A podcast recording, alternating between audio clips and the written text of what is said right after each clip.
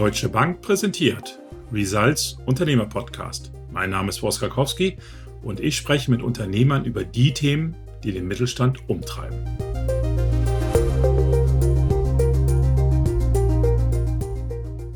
Die Lieferketten sind beschädigt, die Inflation ist so hoch wie lange nicht.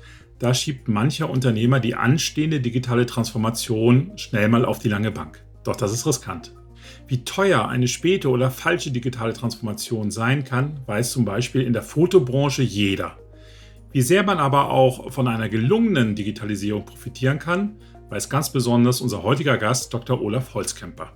Herr Holzkemper ist CFO beim Foto- und Online-Druckspezialisten CEWE, der schon vor rund 20 Jahren mitten in der digitalen Transformation steckte und heute erfolgreicher denn je ist.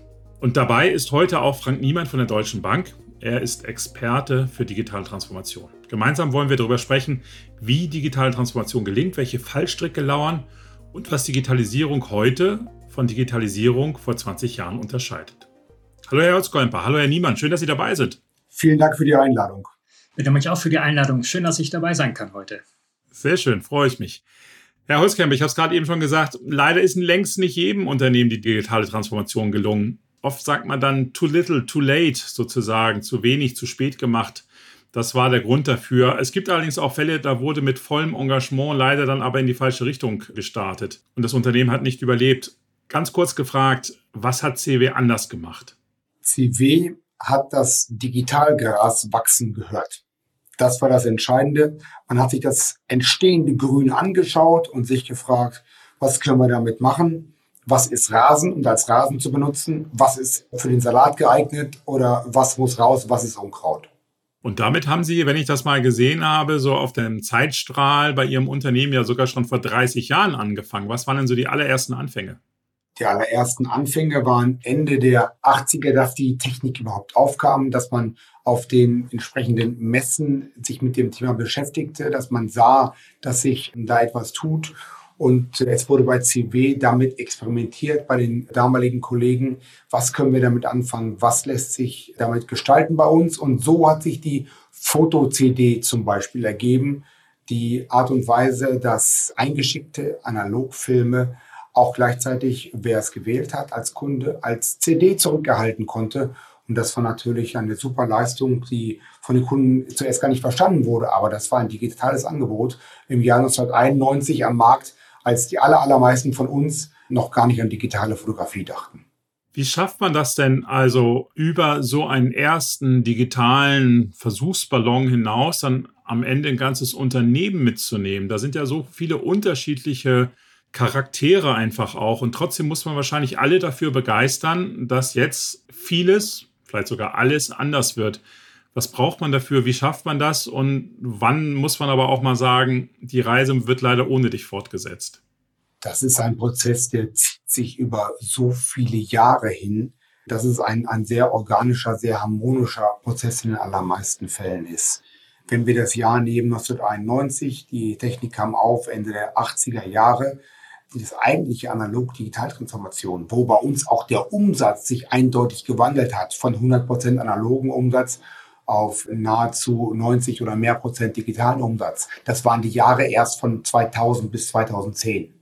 Das heißt, wir reden von dem ersten Ideenzeitpunkt 1990 bis zum weitgehend abgeschlossenen Transformation 2010 und etwas später reden Sie über 20 Jahre und mehr, in denen sich diese Transformation vollzieht. Das ist eine Zeit, in der alle sich darauf einstellen können, in denen es auch für jeden sichtbar wird, dass sich etwas tut und ändert. Herr Niemann, da an Sie die Frage mal aus einer anderen Perspektive. Wenn man heute sagt, unser Unternehmen muss sich digitalisieren, wir brauchen eine digitale Transformation, da wird sich wahrscheinlich niemand zumindest öffentlich als Gegner outen wollen. Das ist wahrscheinlich anders als vor 20 oder 30 Jahren. Gibt es trotzdem Schwierigkeiten, Mitarbeiter auf diese Reise der Transformation mitzunehmen und wie begegnet man denen? Ich würde sagen, es gibt diese Schwierigkeiten. Ich würde lieber von Herausforderungen sprechen, was nicht damit zusammenhängt, dass die Leute das nicht wollen. Die Leute müssen natürlich nicht nur mitgenommen werden auf diese Reise, sondern auch überzeugt werden. Warum machen wir das? Was kommt da auf uns zu? Was sind die Vorteile? Was verbessert sich vielleicht auch? Das ist die Krux für mich. Die Technologie, ich kümmere mich natürlich sehr viel um die Technologie, aber die Technologie äh, ist nicht das allein Entscheidende Die große Herausforderung ist, und das ist Chefsache, auch die Bedenken frühzeitig zu erkennen, die Personen einzubinden, die vielleicht noch nicht so weit sind und die dann zu überzeugen. Das dauert eine Weile, aber das ist für mich ein entscheidender Erfolgsfaktor vom Anfang bis zum Ende der digitalen Transformation. Jetzt haben Sie gerade eben gesagt, das ist Chefsache, Herr Niemann. Wer ist denn da der Chef? Also wir haben ja einige Jahre, ist das Thema Chief Digital Officer, der CDO, groß gespielt worden, dass man gesagt hat, naja, viele CEOs, die kümmern sich dann mehr ums Bestandsgeschäft. Der CDO ist derjenige, der eben die Transformation vorantreibt, also quasi der Cheftransformator. Wie blicken Sie auf das Thema inzwischen? Also inzwischen muss man sagen, dass Chefsache bedeutet, jeder, der C-Level ist, hat mit Digitalisierung zu tun. Man kann das nicht delegieren. Ich halte auch wenig davon, jetzt einen Sonderposten einzurichten, der das dann machen soll, weil Transformation bedeutet, dass das ganze Unternehmen sich transformieren muss, also jede Abteilung, damit auch die Abteilungsleiter und am Ende natürlich die Hauptverantwortlichen, die oberste Unternehmensführung dort eingebunden sein muss. Insofern ist das Thema Führung nicht nur sozusagen der einzelne Chef, aber die müssen das Ganze natürlich vorantreiben und entsprechend dafür sorgen, dass es in die anderen Bereiche des Unternehmens hineinkommt und dort es auch gelebt wird. Der Erfolgsfaktor Mensch wird hier oft übersehen. Ganz konkret, wie war es bei Ihnen, Herr Holzkemper? Äh, gab es ein CDO? Ein CDO gab es nicht und vielleicht hatten wir das Glück, dass sich im Grunde die gesamte Mannschaft von CW mit großer Freude diesen neuen Technologien gewidmet hat. Das mal ganz allgemein gesagt. Natürlich gibt es dann immer Menschen, die mehr oder weniger dahinter stehen, aber wir sagen bei uns immer, Digitalisierung, Innovation kommt von allen. Das treiben alle vorwärts, das müssen alle vorwärts treiben. So hat es auch über Jahre einmal die Woche eine funktionsübergreifende Digitalrunde gegeben, wie wir es genannt haben, wo sich wirklich über alle Funktionen die Kolleginnen und Kollegen zu dem Thema ausgetauscht haben. Inzwischen haben wir verstanden, dass die Digitalisierung als Kern mal im Hauptblock durch ist. Aber natürlich bleibt die Innovation wichtig. Deswegen heißt die Digitalrunde jetzt Innovationsrunde und wird genauso fortgeführt. Trotzdem, also heute haben wir eine ganz andere Erfahrung, auch dank Unternehmen wie eben CW, wie digitale Transformation funktioniert, worauf es ankommt. Wer hat Ihnen damals geholfen? Also hatten Sie das tatsächlich in sich und haben gesagt, wir probieren jetzt einfach mal, wir schauen, wo das Gras besonders gut wächst oder so etwas? Oder gab es da auch externe Berater? Gab es vielleicht Impulse aus dem Aufsichtsrat oder Beirat oder so etwas? Also kam das nur von Ihnen aus dem Hause selbst oder hatten Sie da auch externe Expertise? Und wenn ja, wie hilfreich war die? Die Anstöße intern bei uns kommen sehr viel von den ersten Erfahrungen, die gemacht werden auf den Messen, auf den Innovationsshows, wo die Techniker sich austauschen. Von dort ging es ins Unternehmen rein. Und dann haben alle, die damit Berührung hatten, gesehen, dass sich da was entwickelt. Die meisten haben es so aufgenommen, viele haben es unterstützt. Und damit sind die größten Unterstützer da. Was dann der Aufsichtsrat oder andere Beiräte oder ähnliches tun können, das ist die Ermutigung dazu, diesen Experimentierweg zu gehen. Denn beim Experimentierweg natürlich irgendetwas nicht funktionieren. Es werden auch mal einige Euros als Lehrgeld bezahlt werden. Und ähm, das Wichtigste, was so das mit Augenmaß geschieht, ein Beirat, ein Aufsichtsrat tun kann, ist dort zu unterstützen, zu bestärken und geradezu zu trösten, dass das Geld nun mal verloren ist und äh, dass es aber als Lehrgeld interpretiert werden sollte. Hauptsache, man lernt draus und weiter geht's. Und mit der Haltung, glaube ich, kann man gut weitergehen, dass man eben nicht beginnt, personelle Konsequenzen anzudrohen, weil mal ein paar tausend Euro in Lehrgeld bezahlt wurden. Das ist sinnvoll und das muss gefeiert werden und nicht bestraft. Ein paar tausend Euro, das klingt tatsächlich für ein Unternehmen ihrer Größe überschaubar. Aber reicht das denn aus für eine Digitaltransformation? Also mit welchen Kosten muss man rechnen und auch mal Hand aufs Herz, wie viel wurde da auch mal versenkt in Entwicklungen oder sonstige Themen, wo Sie heute sagen, naja, war ein Irrweg, war ein Versuch wert, aber hat halt nicht äh, sein sollen? Ja, Herr Krakowski, das müssen Sie in der Filmbranche in zwei Teile trennen. Das eine ist das Management des Runterfahrens des analogen Geschäftes. Da fallen dann Restrukturierungskosten an und in der heißen Phase, so die aufwendigsten fünf Jahre von diesen zehn Jahren analog-digital-Transformation, schlug das bei uns beim Mittelstandler mit damals guten 400 Millionen Euro Umsatz, schlug das schon mit 10 Millionen Euro Restrukturierungskosten pro Jahr in diesen fünf heißen Jahren zu Buche.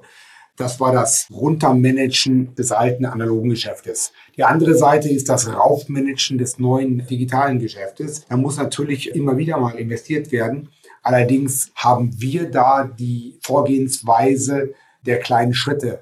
Man macht sich nicht einen großen Plan und sagt, in fünf Jahren wollen wir dort sein und jetzt exekutieren wir den Plan gnadenlos, egal was für Learnings wir zwischendurch daraus ziehen, sondern wir gehen immer einen kleinen Schritt der kostet dann, wie ich eben etwas euphemistisch vielleicht sagte, einige tausend Euro. Aber so wahnsinnig viel mehr ist es nicht. Dann sehen wir nach dem Schritt, wo wir sind. Wir überlegen, ob das jetzt das war, was wir haben wollten. Und wenn ja, dann gehen wir gerne weiter in die Richtung. Wenn es das nicht war, dann biegen wir gerne etwas ab, adjustieren und gehen ein Stück in eine leicht andere Richtung weiter. Und so haben wir im Nachhinein betrachtet wirklich verhindert, dass wir irgendwo eine massive Fehlinvestition gemacht haben, die wir im Nachhinein in Gänze bereuen, sondern wir sind immer in kleinen Schritten vorwärts gegangen und unterm Strich netto in die richtige Richtung.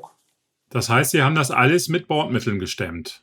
Die Finanzierung war für uns nie ein Problem. Das Wichtige ist auch hier wieder rechtzeitig anfangen. Das Gras wachsen hören, früh genug die Konsequenzen daraus ziehen und wir haben alles komplett immer eigenfinanziert. Dadurch, dass wir früh gestartet waren, war das Unternehmen noch stark genug, hat immer noch Erträge abgeworfen. Wir haben immer einen Gewinn erwirtschaftet in diesen zehn Jahren der Analog-Digital-Transformation, wie so wir sonst auch immer. Und wir haben das Risiko minimiert dadurch, dass wir diese kleinen Schritte gegangen sind. Wir nähern uns schon leider fast dem Ende unseres Podcasts, aber das möchte ich doch gerne nochmal von Ihnen wissen, Herr Holzkemper. Sie haben es gerade eben gesagt, das eine ist ja eben das Herunterfahren des bisherigen Geschäfts, des analogen Geschäfts bei Ihnen und dann das Herauffahren des digitalen Geschäfts. Funktioniert das in einer Organisation oder braucht man da quasi zwei verschiedene Vehikel? Wie korrespondieren die dann miteinander? Also was ist von wem abhängig und so weiter? Oftmals hat man ja noch das große Bestandsgeschäft und das kleine, das erstmal wachsen muss, vielleicht auch manchmal ein bisschen länger braucht zum Wachsen. Wie haben Sie das bei sich gelöst in der Organisation? In der Anfangsphase der digitalen Technologie war bei uns im Unternehmen für einen Augenblick noch das Gefühl, oh, da entsteht ein neues Geschäft, wir können noch ein zweites Geschäft aufmachen, das ist das digitale Geschäft. Deswegen hat man diese Technik in einer eigenen GmbH entwickelt, als man ihr zugetraut hat, dass sie mal ein relevanter Markt sein würde. Nach einigen Jahren hat man dann gemerkt, das ist ja eigentlich unser neues altes Geschäft. Das wird unser altes Geschäft ersetzen und hat deswegen diese GmbH dann schnell wieder eingemeindet in das Stammhaus und hat dann Schritt für Schritt das Stammhaus an dieser neuen GmbH, an der Technologie, an den Dingen, die dort entwickelt worden waren, ausgerichtet und einfach umgestaltet. Im Nachhinein ist das natürlich von Innovationsforschern, kann man es oft lesen, dann eine super Technik, wie man eine neue Idee erstmal geschützt außerhalb weiterentwickelt, um sie dann gegebenenfalls anders benutzen zu können. Wir sind diesem gegangen, ohne ihn gewählt zu haben, sondern im Nachhinein hat es sich so herausgestellt, dass es so ganz gut funktioniert hat. Also in einer eigenen GmbH wachsen lassen mit freien Kräften, die sich nicht an alte Zöpfe halten müssen, sondern die was Neues wirklich aufbauen müssen und dürfen. Aber dann haben wir es wieder eingemeindet und das war gut so. Herr Holzkemper, vielen Dank schon mal dafür. Ganz kurz nur zum Schluss nochmal so als Takeaway auch für unsere Zuhörerinnen und Zuhörer. Was sind so die zwei, drei zentralen Punkte, die Sie Unternehmen mitgeben, die jetzt vielleicht sagen, ich stecke schon ein bisschen drin in der digitalen Transformation oder ich habe das jetzt auf der Agenda, ich muss das jetzt mal angehen. Was kann man da von Ihren Erfahrungen lernen? Für uns war, glaube ich, das Wichtigste, so haben wir angefangen mit dem Graswachsen, dieses die Augen offen halten und Dinge, die offenbar relevant werden könnten, spielerisch aufgreifen und einfach mal probieren, was denn das heißen könnte. Nicht zu lange zusehen und am Rand stehen, sondern einfach mal reinsteigen und versuchen zu schwimmen. Aber bitte nicht im Ozean anfangen und von dem Dampfer selber runterspringen, sondern einfach mal im Planschbecken etwas probieren und dann kann man sehen, wo es hintreiben könnte. Also nicht gleich in den Ozean, sondern erstmal im Planschbecken. Das gilt auch für Erwachsene. Insofern Dankeschön dafür. Herr Niemann, auch Ihre Tipps im Jahr 2022, digitale Transformation. Worauf sollte man achten als Unternehmer? Also das fängt für mich an mit der Unternehmenskultur. Also wir sprachen schon Der Herr Dr. Holzkemper hat das beschrieben. Fehler zulassen, Fehlerkultur gehört dazu. Veränderungen meistern lernen, kritikfähig sein, kleine Schritte gehen können, nicht das perfekte Produkt entwickeln, bis es dann perfekt ist, sondern kleine Schritte geben, die vielleicht auch mal in Frage stellen. Ganz wichtig, interdisziplinäres Arbeiten. Also nicht nur die Technologen sprechen mit den Technologen, sondern die verschiedenen Gruppen eines Unternehmens und Interessensvertreter sozusagen, verschiedene Abteilungen müssen zusammenkommen. Aus- und Weiterbildung der Belegschaft ist hier ganz wichtig und oben drüber, das heißt auch ein Teil der Kultur, Kommunikation mal wertschätzende Kommunikation. Das ist das A und O. Die Technologie ist beherrschbar. Die gibt es auch, die gibt es auch zu kaufen, die muss man beherrschen, aber die Dinge, die ich jetzt genannt habe, sind die wirklich entscheidenden und die würde ich als Tipps Ihnen jetzt mitgeben. Dankeschön. Meine Herren, ja, so schade. Ich hätte noch so viele Fragen, aber die Zeit ist leider tatsächlich schon vorüber. Also vielen Dank. Sehr viele gute Anregungen dabei. Ja, obwohl wir so wenig Zeit hatten, sehr viel Inhalt. Fand ich, habe wieder viel gelernt. Ich hoffe, es hat Ihnen auch ein bisschen Spaß gemacht. Jedenfalls Dankeschön, dass Sie dabei waren und alles Gute für die weitere Entwicklung. Danke ebenso. Danke ebenso. Hat mir Spaß gemacht. Wiederhören. Gerne, Dankeschön. Ja, liebe Zuhörerinnen und Zuhörer, ich glaube, es ist klar geworden, warum CW das nicht zu Unrecht als eines der Paradebeispiele für gelungene digitale Transformation gilt in Deutschland. Wenn Sie vielleicht auch gerade eine Transformation abgeschlossen haben in Ihrem Unternehmen, ob digital oder vielleicht eine ganz andere, und Sie möchten davon berichten, denken, unsere Zuhörerinnen und Zuhörer können von Ihren Erfahrungen profitieren, dann melden Sie sich und vielleicht sprechen wir ja demnächst miteinander. Ich würde mich freuen. Bis dahin alles Gute und Tschüss.